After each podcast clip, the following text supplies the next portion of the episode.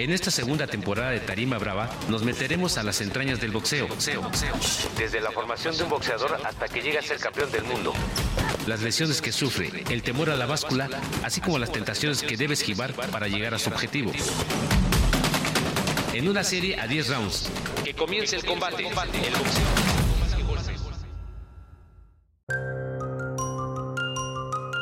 Luis Coto Vidales es el ejemplo viviente de que cuando quiere salir adelante se puede con trabajo, disciplina, con determinación, pero sobre todo yéndose por el camino del bien. Su historia es muy cruel, pero lo que está viviendo ahorita es algo de lo más hermoso que no se podría imaginar. ¿Qué tal amigos? Es un placer nuevamente estar con ustedes y que nos escuchen.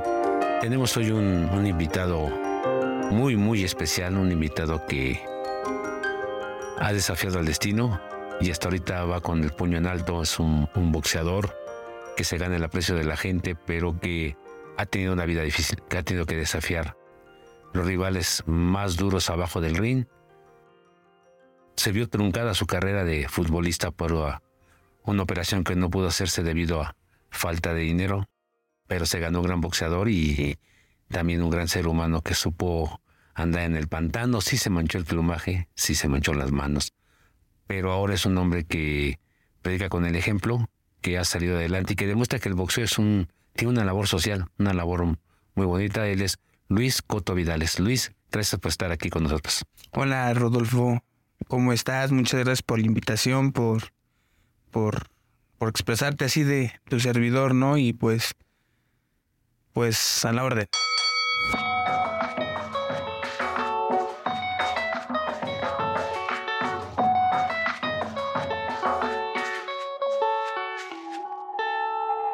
Luis, la vida no ha sido fácil para ti, es, es complicada para todo ser humano, pero en especial para ti te ha tenido muchas sorpresas, ¿no? Quería ser un, un gran futbolista, no se pudo. ¿Qué pasó en ese momento? ¿Qué pasó? ¿Cómo viviste esa parte? Pues yo desde que tengo uso de razón, me acuerdo que el fútbol era mi sueño.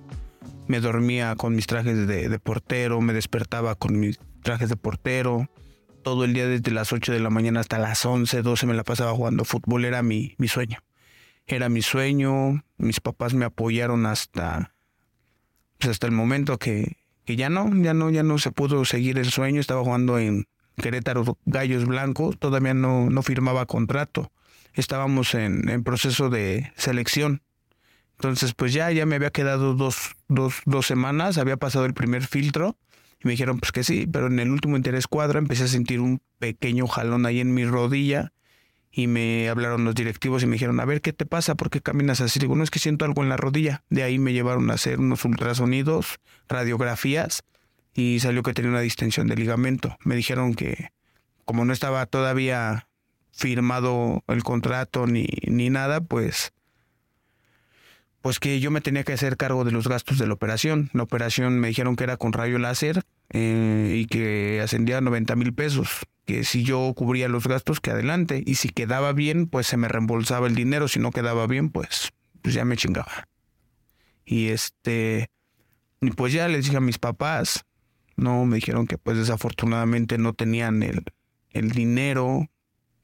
Y exactamente me acuerdo clarito que ese día fue el día que se me acabó el mundo. Se acaba el mundo, ¿qué, qué pensabas? ¿Fue el parteaguas en tu vida que te llevó por el camino del mal? fue muy, diferente. ¿Estabas enojado con la vida, con el deporte? ¿Con qué estabas enojado? Con la vida, con Dios.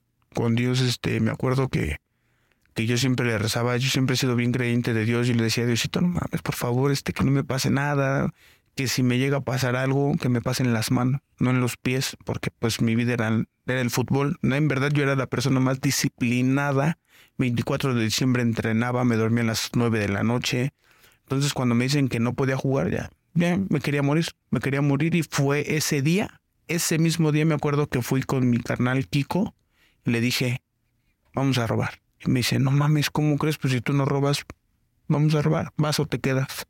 Y empecé a robar, empecé a robar y, puta, se me hizo fácil, me gustó la sensación, me gustó la sensación, en mi cabeza no estaba, no estaba como que el daño que le causaban las personas era todo como diversión, era, Era, era estúpido lo que yo pensaba, ¿no? Me gustaba.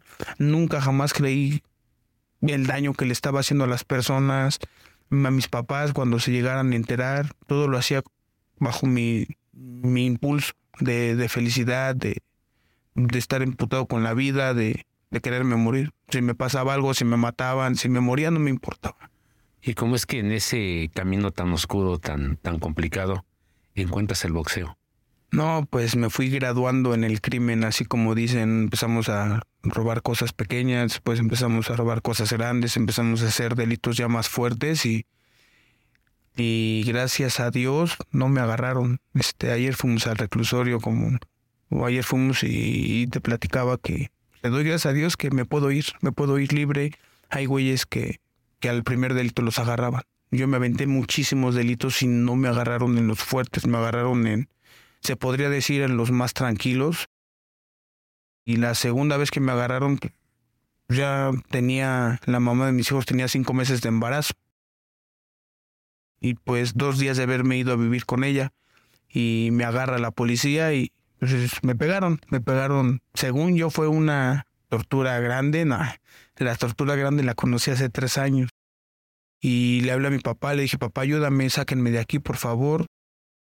La primera vez yo pagué 40 mil pesos de caución, le llaman, pero es un secuestro lo que hacen los malditos policías. Me dieron 48 horas para juntar la cantidad de dinero que, que me habían pedido. Si mis papás llegaban con la cantidad de dinero salía, si no me iba al reclusorio. La segunda vez mi papá me dijo que no le hablara, que, que me sacaban una vez, pero la segunda vez ya no. Entonces la segunda vez ya no les hablé, me pegaron de una manera, bueno, me pegaron, me pegaron los policías y, y ya después me dejaron hablarle a mis papás porque me dijeron, pinche chamaco, qué huevotes tienes, háblale a tu papá. Cuando salgas de aquí vas a trabajar con nosotros. Fueron las palabras del policía que, que me estaba lastimando, ¿no? Entonces ya cuando llegó mi papá, pues, gracias a Dios llegaron con el dinero, me sacaron y me dijeron que, pues, que les prometiera que, pues, que ya no iba a hacer nada malo. Pues sí, yo también ya no quería hacer nada malo, ya quería estar libre, quería, quería vivir. Mi tío Raúl, este, fue por mí a mi casa y me dijo, ¿qué onda, güey? Este, vamos al box. Te voy a llevar al box a, a que calmes un poco tus ansias para, pues, para que empieces con algo en lo que vemos que hacemos contigo. Me, me acuerdo que me empezó a pagar 300 pesos diario más piquetitos de ojos que, que ahí me aventaba, este, pues me iba bien, trabajaba cinco horas al día, cuatro horas al día, y pues mis papás me mantenían a mí, a la mamá de mis hijos, mm, todo lo que yo ganaba era para mí. Este, el boxeo no lo agarré como, como algo en verdad, algo en serio. Yo nada más lo agarré para calmar mi, mi, mi cabeza loca. Este, me aventé 13 peleas amateur y en la última me acuerdo que gané guantes de oro, le gané a Demoledor Cruz la final. Eh, durísimo, ¿no? Sí, ese güey era clasificado, yo era novato. Yo era novato y pues lo noqué en el tercero, gracias a Dios. Bueno, pararon la pelea, pararon la pelea. De hecho, gracias a Dios, porque yo estaba cansadísimo, yo ya no iba a aguantar el tercer round y pues gané. De ahí este, me acuerdo que Felipe Pérez me, yo era ahí su, su, su traviesillo, ¿no? Y me dijo, este, vente carnal, este, te voy a apoyar, ya no quiero que hagas tonterías. Este, tonterías ya no robaba, ya no hacía delitos, pero trabajábamos, trabajábamos en los sindicatos, todo ese pedo. Y este, me empezó a apoyar, me empezó a apoyar, empezamos a entrenar, pero nunca entrené con ganas, nunca entrené como que con la emoción que entreno ahorita, con la necesidad, con el hambre, tenía todo. Y, y pues así me, me abrió las puertas el boxeo. Hace rato decías que maldecías a los que tienen fe a Dios porque no querías que te pasaran en tus piernas y te protegió las manos. No, el boxeador es de manos. Te protegió tus puños y te han abierto camino porque finalmente has ganado varios títulos. No sé que nos platicaras esos títulos. Sí, gracias a Dios, este, pues vivo de mis manos. De mis manos es de lo que más vivo y ahorita le doy tantas gracias a Dios porque no me pasó nada en las manos. El primer título que gané, de hecho ustedes estuvieron presentes, fue en el 2016, le gané el Chivo Prieto. Me acuerdo que el Chivo Prieto le acababa de quitar lo invicto a Demoledor Cruz. Entonces yo estaba un poco nervioso. Ayer platiqué con un compañero del Chivo Prieto, estaban en el metro eran del equipo del metro. Y me dijo, no, pues me acuerdo que el chivo iba bien confiado de que te iba a clavar, no mames, en un minuto lo, lo noqueaste. Lo Le noqueaste dije, muy "Güey, rápido". puta". Bueno, yo cuando empecé a boxear, nunca me imaginé ganar un cinturón. Jamás en la vida me imaginé ganar un cinturón. Yo lo más que aspiraba era estrenar un short.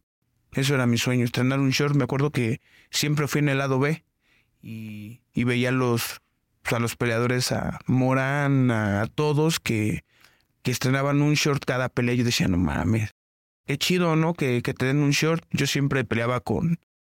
Bueno, no, no siempre, porque también a mí la banda me- siempre me apoyó y siempre me compraban, no siempre, pero un, dos peleas ocupaba el mismo short y así, hasta que pues, te digo, este peleamos el campeonato, noqueamos y pum, Arriba. empezó, ajá, empezamos a, a disfrutar un poquillo el boxeo. No tanto el boxeo, ¿no? Sino lo que te daba el boxeo. Lo que es, lo que te daba el boxeo. Dinero, fama, desmadre, poder. Me acuerdo que me aventé dos defensas. Un error que tuve grandísimo fue haber firmado contrato con una promotora que me paró. Me paró de una manera muy, muy cabrona porque no sé, no tengo, no tengo idea. Me dijeron que si ganaba, me acuerdo que primero me pusieron a Shoki Shakai, la pelea yo creo que de las más fuertes de mi vida.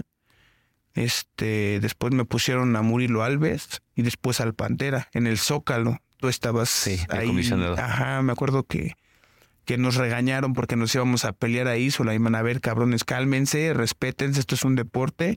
Y me acuerdo también que nos dijeron que el que ganara iba a estar clasificado en los primeros 10 del mundo, cosa que nunca pasó, ¿no?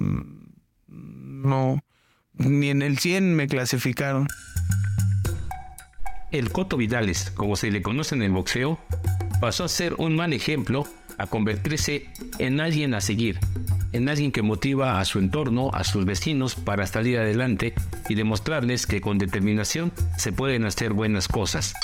Ha sido campeón nacional de peso superligero, campeón nacional de peso welter y campeón internacional de peso super welter. Ahora buscará el campeonato Fekarwolf de peso super welter de la Asociación Mundial de Boxeo. Esa, esa pelea fue un parteaguas en tu carrera, porque como dices, te frenaron, pero también te proyectó a unas dimensiones que tú no esperabas. De que fueras señalado por andar delinquiendo a ser señalado por ese cuate es bueno. Eh, el chavo este Pantera Zaguilán es un boxeador que le hicieron no porque es muy carismático, baila, este canta y todo. Y era bueno, entonces llegó a pelear con, con Coto como favorito Zaguilán y él le ganó el título. Entonces sí es una, y sí esperamos que despegara, pero finalmente las cosas no se dieron. Pero Coto siguió ahí y fue cuando creo que empezó a tomar el boxeo más, más en serio, ¿no? Gané esa pelea y pararon un año, pero ya la fama me llegó. Como dices, llegué a, a cosas que no me imaginaba. Maña me empezó a buscar, este, la Maña me empezó a buscar y pues me apoyaban económicamente. Mi trabajo era ponerme hasta la madre con ellos, echar desmadre con ellos. Entonces descuidé el boxeo y, y pues seguí en la fiesta, seguí en la fiesta. Después de ahí me acuerdo que un año después me, me hablan que voy a pelear en, en Durango, creo, en Durango contra el zurdo Álvarez. Era de Durango. Me acuerdo que un día antes de la pelea yo estaba en la feria de Durango chingando en una michelada y me decía mi papá, no mames, ¿por qué tomo el papá? No entrené nada para esa pelea. Me dice mi papá, le digo, papá, lo que no hice en dos meses no lo voy a hacer en un día. Entonces, no hay pedo, ya me quedé cotorreando en la, en la feria. Al día siguiente peleo, la pelea la sentí súper tranquila. Dije, pendejo, si hubiera, si me hubiera descansado, yo creo que hubiera ganado la pelea. Siento que no la perdí, pero bueno. Este de ahí peleó contra el ídolo de Chihuahua. Mi gran empresa me manda en peso welter y marco 66 kilos, el güey se marca 71 y dicen que, pues, que la pelea era real, ¿no? Entonces le dije a un pendejo que me caí súper mal, este, que pues no iba a pelear y me dijo, pues entonces a ver cómo te regresas. Y dije, bueno, no hay pedo, peleo. Me acuerdo que también le puse una madriza, pero le pegaba, le pegaba, le pegaba, el güey se acabó desfigurado, pero pues como que no sentía mis golpes por el peso. Era el ídolo, ídolo de Chihuahua contra el ídolo de, del Distrito Federal, entonces le gané, le dieron la pelea y otra vez dejé el, el, boxeo. Me acuerdo que ya había perdido casi todo también ahí, ¿no? Y iba en, yo traía un bora negro, iba ahí en la curva del diablo, cosas que no me acuerdo hasta ahorita que estoy platicando, traía una pistola en la mano. Yo solo iba bien pedo, con el cohete en la boca. El cohete en la boca gritando. ¡Ah! Me quería matar. No sé, no tuve los huevos, no, no me atreví a disparar. No me atreví a dispararme, llego a la casa, me encomiendo a Dios y, y ya dejé de andar de cabrón. Me hablan que voy contra el Puma un güey buenísimo, me querían chingar. Sí, vas de, de víctimas. Sí, me querían chingar, pero pues no contaban con que la gente del Distrito Federal, la verdad, estaba conmigo. La comisión y todo no me dieron la pelea, este, ni favoritismo, nada más gané, gané, gané bien.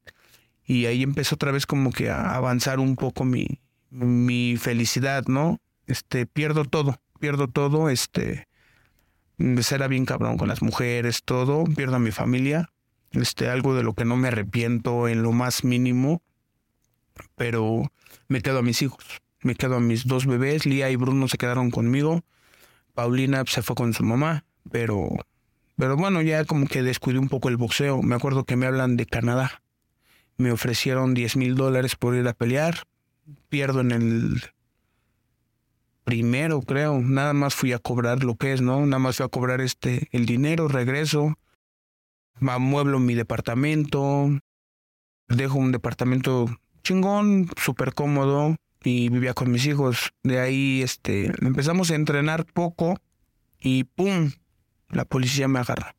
Ahí fue donde me agarra la policía los de investigación de Catepec. Este por la maña que que, que me agarraban de mascota para andar. Exactamente, que me apoyaba, este supuestamente me agarra la policía. Me empiezan a, a interrogar. Bueno, no, no me interrogaron, me agarraron a putazos. Desde que me subieron a las patrullas me dieron una madriza y me acuerdo clarito que estaban hablando por teléfono y que, que le dice, ya agarramos al coto. Y yo dije, no mames. Y le hablaron, no sé a quién le hablaron, dijeron, ¿qué hacemos? ¿Nos pasamos de verga o, o lo dejamos, no, vuélensela. Dije, ching, yo pensé que eran la contra de, mis, de mis amigos, porque a fin de cuentas sí fueron mis amigos, yo no sabía que se dedicaban, sí me imaginaba, sí me imaginaba por el estilo de vida que llevábamos todos juntos, pero pues yo me iba, cuando empezaban a platicar de delitos, de algo yo me iba, y me decía el jefe, en paz descansa, me decía, ¿por qué te vas? No, jefe, mientras yo menos sepa, más vivo. No, güey, pues eres de la familia, confiamos en ti, sí, pero así de lejos mejor. Entonces, me acuerdo que me estaban torturando y me decían que, que pusieran los hijos. A mí me torturaron por los hijos. Y pues no sabían dónde estaban los hijos. Sí tenía sus contactos ahí, los policías revisándome en mi cara, mi teléfono. Y no sé, un ejemplo, se llamaba, no sé, gato y yo le ponía cat en inglés, pinches policías estúpidos, ignorantes que no no pudieron, ajá, no sabían inglés o no sé qué, ajá, que, que tenía a todos mis amigos, pero en, inglés y no me encontraron los, los contactos. Ajá, entonces me acuerdo que en ese entonces ya había dejado el boxeo, sí iba a cometer ahí una travesurilla, pero no, ¿cómo te diré? No mala, pero sí ilegal no iba a atentar en contra de una persona, pero sí era ilegal. Entonces me empiezan a revisar yo me acuerdo que traía eso en el teléfono y les digo, no, espérense, espérense, ya me acordé. Me dan el teléfono y les borro eso en su cara. No, error, error. No, me dieron una madriza, pero ya con coraje, ya, ya fue lo, lo más cabrón. Me dejaron vendado de manos, pies, cabeza, de todo. Me pusieron una cótex en los ojos con sangre y me vendaron, me pusieron, este, me ahogaban con hules, con hules me ahogaban, este, me daban toques en los huevos. Este, yo decía, no mames, imagínate lo que le hacen a los, de a de veras a los delincuentes reales, ¿no? Y me decían que querían que pusiera a una persona. Yo les decía, no, no mames, no sé en dónde está. Y no sabían dónde estaba, porque cuando agarraron a su papá, no, mi amigo era su papá. Entonces cuando lo agarran, pum, desaparecen todos y yo ya no tuve contacto con ellos. al final les dije, güey, me van a matar. Mi muerte va a quedar en su cabeza. Mi muerte va, va a quedar. Yo me acuerdo que el güey que me levantó fue un moreno de pelo largo, pinche negro feo. Y este, yo le dije, güey, mi muerte va a quedar en tu cabeza, güey, porque me estás matando siendo un deportista, siendo una buena persona, güey. Yo no soy un delincuente, güey. O sea, ¿cómo no, güey? Si tú matas, tú torturas, tú secuestras, jamás en mi vida, güey, jamás en mi vida estoy haciendo nada de lo que tú me has, me has dicho. Y si aunque hubiera hecho, pues no le iba a decir, ¿no? Sí. Y pues bueno, ya al final me acuerdo que yo decía que me iban, yo estaba seguro que me mataban o me iba a la cárcel, 180 años. Clarito tengo esos 180 que me, que me presumían que, ¿Qué te ibas a quedar? que me iba a quedar 180. dije, no, no mames, les voy a quedar a deber. Por lo menos les voy a quedar a deber porque 180 no voy a vivir, güey. Ryan Reynolds here from Mint Mobile. With the price of just about everything going up during inflation, we thought we'd bring our prices down. So to help us, we brought in a reverse auctioneer, which is apparently a thing. Mint Mobile unlimited premium wireless. Ready to get 30, 30, bit to get 30, bit to get 20, 20, 20, bit to get 20, 20, bit to get 15, 15, 15, 15 just 15 bucks a month. So, Give it a try at mintmobile.com slash switch. $45 upfront for three months plus taxes and fees. Promo rate for new customers for limited time. Unlimited more than 40 gigabytes per month. Slows. Full terms at mintmobile.com. Me hice el muertito. Yo me hice el desmayado y me empezaron a ahogar. Me pusieron en un, en un, en un escritorio. Me acuestan y me, aparte de que estaba yo vendado y todo, me ponen un trapo en la cara. Me empiezan a echar agua. Despacita. Pum, de repente me echan un montón y me empiezan. No, fue lo. Una desesperación, Rodolfo, increíble, así, cabroncísima, que yo decía, no, es cómo estoy viviendo esto, cómo estoy soportando esto. Me daban ganas de sacar mi teléfono y de marcar. Güeyes, no mamen, ya pónganse, por favor, me están matando. Pero decía, no, porque si hago eso también me van a matar, a mí o a mi familia. Entonces me hice el desmayado, me dejaron ir, gracias a Dios, este, me llevaron a declarar a San Cristóbal, declararon lo que ellos quisieron, yo nunca supe ni siquiera lo que declararon y me dejaron ir, me dejaron ir este, a las 11 de la noche, ahí en la 3030, me dejaron, me bajaron, me quedé sentado como dos horas. Yo dije, estos güeyes van a regresar, me van a matar. Y, Sí. y yo vi que había un puente. Dije, en cuanto estos güeyes, en cuanto un carro me quiera levantar, me voy a suicidar. Me voy a aventar por ahí y no me van a no me, van- no me van a levantar. Cuando vi que ya dos horas que no. Ah, porque todavía me regresaron mi teléfono. Todavía me dieron mis cosas, menos mi dinero, porque me quitaron 14 mil pesos ese día. Este, bueno, me quitaron 14 mil pesos, me quitaron moto, me, me quitaron relojes, me quitaron muchas oro, oro me quitaron. Y este, ya llegué a mi casa, todo madreado, y me dice mi mamá, ¿qué te pasó, hijo? Le digo, ¿por qué no me marcaste si siempre me marcas?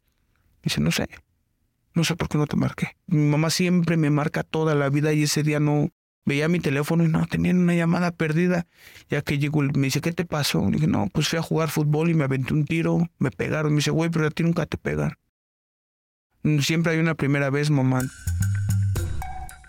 Existe un rostro que no se le conoce a Luis Vidales, y ese es el de su labor social al interior de los centros penitenciarios de la Ciudad de México, donde continuamente acude para dar charlas de motivación a las personas privadas de su libertad, a las cuales invita a practicar boxeo y con algunos de ellos hasta se ha puesto los guantes.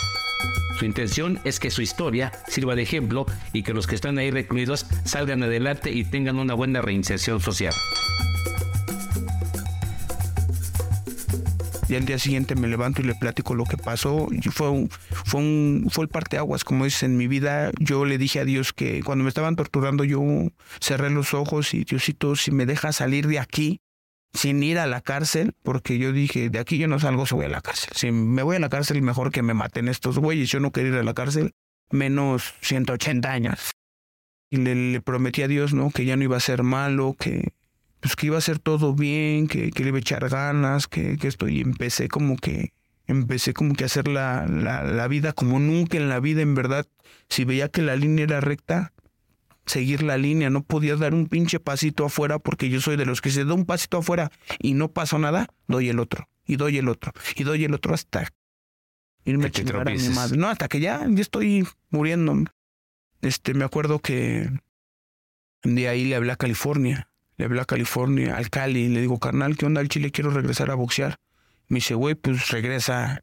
Y nos fuimos con Aarón Silva, nos fuimos con Aarón Silva, este, hicimos planes, ¿no? De que bueno, yo gané 10 mil dólares en mi última pelea y él cuando empecé a pelear con él me dio en mi siguiente pelea cuánto creen que me pagó. 10 mil pesos. No, 2.500 pesos. Fue lo que yo gané. 2.500 pesos. Me acuerdo que, que California me estaba vendando y me dice, güey, ¿no te da vergüenza? No mames. Estabas peleando en Canadá en uno de los mejores, este, casino, era un casino, me acuerdo. Pero estabas peleando en de los mejores casinos, güey, y ve dónde estás. Le dije, güey, no mames, estoy feliz, güey. Estoy libre, gracias a Dios, güey. Este, está empezando ahorita mi carrera. Mi carrera, yo como que eh, no sé, me imaginé que mi carrera iba a empezar ahí. Renaciste ahí. Viví exactamente perfecto. Renací en ese momento como persona, como deportista, como ser humano. Entonces ganó esa pelea. Después, luego, luego peleamos por el campeonato contra Alberto Paredes. Con el suavecito Con el suavecito Paredes, este, una pelea fuerte, buena. Y de ahí ya nos encarreramos. No lo hacía con tantas ganas el boxeo, pero pues estaba como que agradecido, ¿no? No sé hacer otra cosa. No sé hacer otra cosa en la vida. Este, más que pelear, más que. Pues es tu esencia, ¿no? Es mi esencia, sí.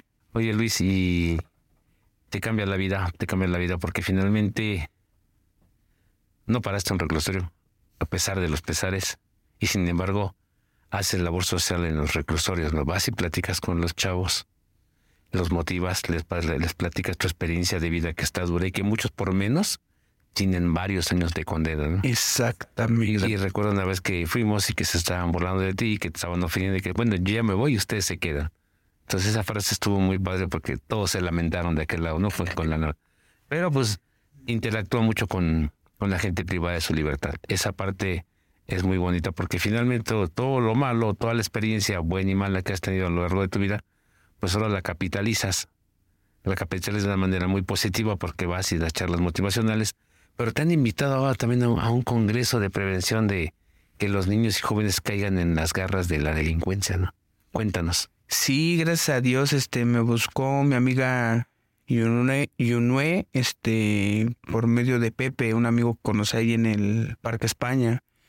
Y este, me dice, "Oye, tengo una amiga de UNICEF que le interesa mucho tu historia, no sé si puedan platicar y todo. Le dije, sí, claro que sí. Entonces ya me quedé a ver con Yunue y me dijo que, que querían que diéramos pláticas, este, de nuestra, de nuestra historia de vida a los jóvenes, a los niños, a los menores de edad para que vean que, que hay otras salidas, que no es la única alternativa estar con los cárteles, estar en la mafia, estar robando, estar matando, estar vendiendo droga, que, que el camino es muy chingón, que el camino es muy chingón y que, que la vida es, es perfecta siempre y cuando la sepamos vivir.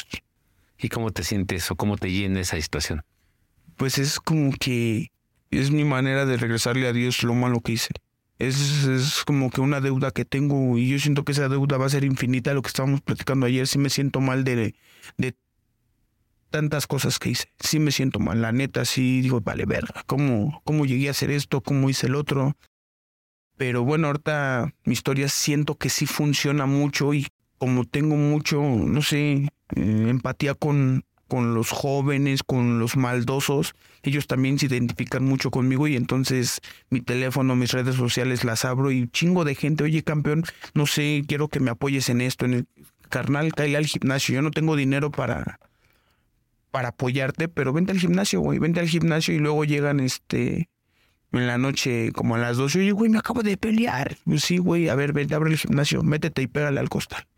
Entonces me siento tan feliz y digo, no mames, gracias Dios por, por dejarme enderezar un poco mi camino, enderezar un poco mi camino y, y qué chingona satisfacción es poder apoyar después de lastimar. Te has convertido en, en alguien querido y respetado ahí en, en Ecatepec, en el municipio de Ya se la sabe, ¿no? Porque peleaste hace dos semanas justamente, llenaste el lugar, todos corearon tu nombre con un rival que te costó trabajo derrotar, que estuvo a punto de mandarte a la lona, pero el tener al público de tu lado, el que te esté apoyando, el que vaya, el que cree en ti, esa parte también cómo influye en esta nueva faceta de Luis Vidales. Es algo, la neta es algo increíble, es algo bien chingón que yo no pensé, bueno, Me he peleado en muchas funciones y sí casi siempre todos corren mi nombre. La neta, donde me paro, hasta en Chihuahua, cuando fui a pelear en Chihuahua contra el güey de Chihuahua, terminó la gente pues echándome porras, ¿no? Pero ahorita que se quedó la gente a ver mi pelea, dije, no mames, qué chingón, sí se llenó por, por mí. Sí la gente me fue a ver a mí y dije, no mames, qué, qué bien que, que la gente respondió de esa manera y, y pues me apoyaron, me apoyaron este y que sí me ven como un ídolo, sí me ven como un ídolo porque en la calle voy y, oye, campeón, tú eres el, me dicen mucho del TikTok, tú eres el del TikTok, no mames, soy el boxeador y, y esto, me dicen, sí, pero, pero me siento feliz este Rodolfo, me siento muy chingón y pues, agradecido. Ahora, como padre de familia, en el entorno donde vive, lucha porque la gente que esté ahí haga deporte, porque quiere que sus hijos no caigan en los errores que él cometió. Lo que busca tener un mejor futuro para ellos y para él mismo a través del deporte y a través de las charlas motivacionales que también irá a dar a la UNICEF, donde lo han nombrado embajador deportivo. Tu cuerpo es un lienzo. Es un lienzo por todos los tatuajes que tienen y cada uno tiene una historia de lo que has vivido. ¿Cuántos tatuajes tienes y si te piensas hacer más? No me los he contado. Sinceramente no he contado los, los tatuajes que tengo. Todos los tatuajes que tengo sí tienen un significado. Yo casi siempre me tatuaba cuando estaba lastimado, triste. No sé, iba y me tatuaba y no me dolían. Apenas me tatué, el último tatuaje que me hice fue en la pierna. Me hice un Cristo. Fue, me acuerdo que me estaban tatuando el vaquerito Ángel, el vaquerito Rosales, me estaba tatuando. Este, y le digo, güey, primera vez en mi vida que me tatúo estando contento. Y me duele un putero. Me duele un chingo. Claro, no es lo mismo el estar emocionado. No, la verdad no es lo mismo, me dolía muchísimo, para pronto no aguanté. No aguanté, este, me, me iba a poner un Cristo y un angelito. Y no aguanté el angelito, solo me acabó el Cristo y este sí me quiero tatuar. Sí me quiero seguir tatuando todo el cuerpo. Y este, y pues a ver qué, qué, qué, qué otras. Ahorita me quiero hacer este, la cara de mi, de mi esposa y una foto que tengo con mis hijos. La silueta De de, ellos. de toda mi familia. ajá. La silueta con alguna escritura dentro, que es lo, yo creo que es lo que me tiene de pie, mi familia. Qué bueno. Hay una película de Bruce Willis que se llama Mi encuentro conmigo, donde de repente Bruce Willis va al pasado y encuentra a su niño. Si tuvieras esa oportunidad, porque su niño era muy desvalido, era muy desprotegido, no era tan valiente, que te encontraras contigo mismo cuando tú tenías la edad que te lesionaste la rodilla, ¿qué le diría el costo actual a ese niño que estaba enojado con la vida?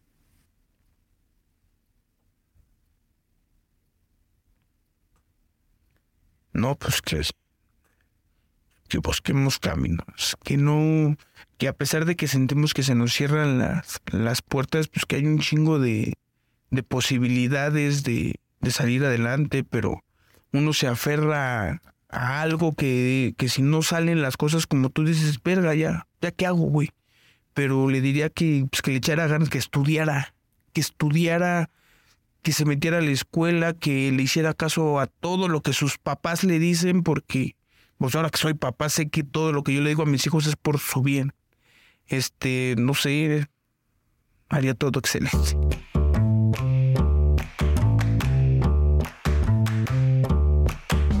Encuentra los mejores pasatiempos todos los viernes en El Gráfico, el periódico popular más leído en la Ciudad de México. Visítanos en elgráfico.mx y síguenos en nuestras redes sociales. Muchas gracias por habernos compartido pues muy dura tu, tu vida, admirable. Tengo la suerte de, de conocerla, de que me la hayas platicado. Tenemos la suerte de ser amigos, ambos. Aprendo mucho de ti. Hemos ido a muchas partes juntos y sí era importante que la gente conociera el lado humano, el porqué de las cosas. Todos vemos el resultado, pero no vemos el porqué. Y cómo puedes caerte y levantarte como en el boxeo y volverte a caer y volverte a levantar y ahora estás buscando la victoria, no en el ring, porque en el ring tienes mucho que dar todavía, pero en la vida mucho más, ¿no? Entonces pide tu hijo que también es boxeador, que es una copia tuya en cuanto al estilo, tienes tu hija que entrena, tienes tu esposa, tus bebés, tienes, ahora eres responsable de un gimnasio, tu vida ha cambiado, toda la gente te sigue y te cree. Creo que esa parte la- es la más bonita. Gracias por compartir a la gente de Tarima Brava todas esas experiencias buenas y malas. ¿Y qué viene? ¿Qué viene? El 20 de mayo vamos a pelear en la sala de armas en la promotora, este boxeo con empatía. Este va a ser una función muy padre. Primeramente Dios vamos a ocho rounds. Después de eso vamos a pelear el campeonato.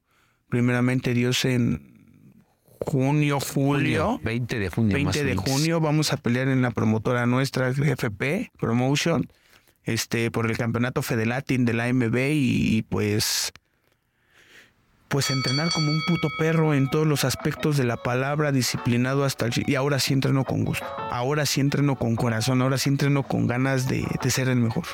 Pues mi querido Luis, como tú siempre dices, hasta donde tope esta vida, ¿no? Hasta donde choque el cambio. Muchas gracias y seguimos en contacto. Muy amables amigos, espero que esta plática les haya dejado una gran lección de vida porque pocos se atreven a contarla. Nos estamos viendo escuchando en la próxima emisión. Hasta luego.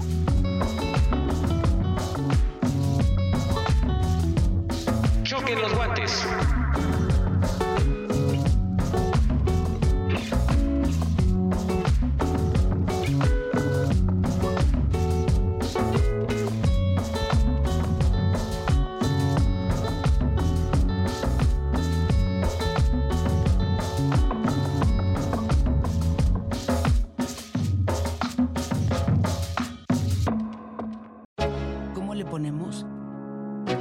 Choquen los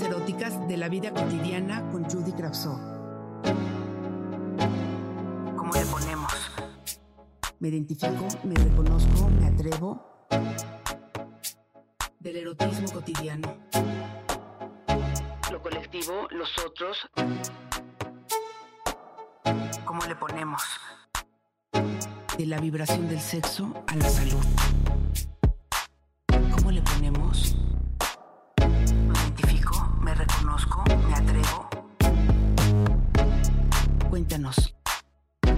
¿Coges o no coges? ¿Cómo le ponemos? ¿Cómo le ponemos? Es un podcast del Gráfico, el periódico popular más leído en la Ciudad de México. Escucha cada semana un episodio nuevo en elgráfico.mx o en tu plataforma de audio preferida. El Gráfico, el periódico popular más leído de la Ciudad de México. México.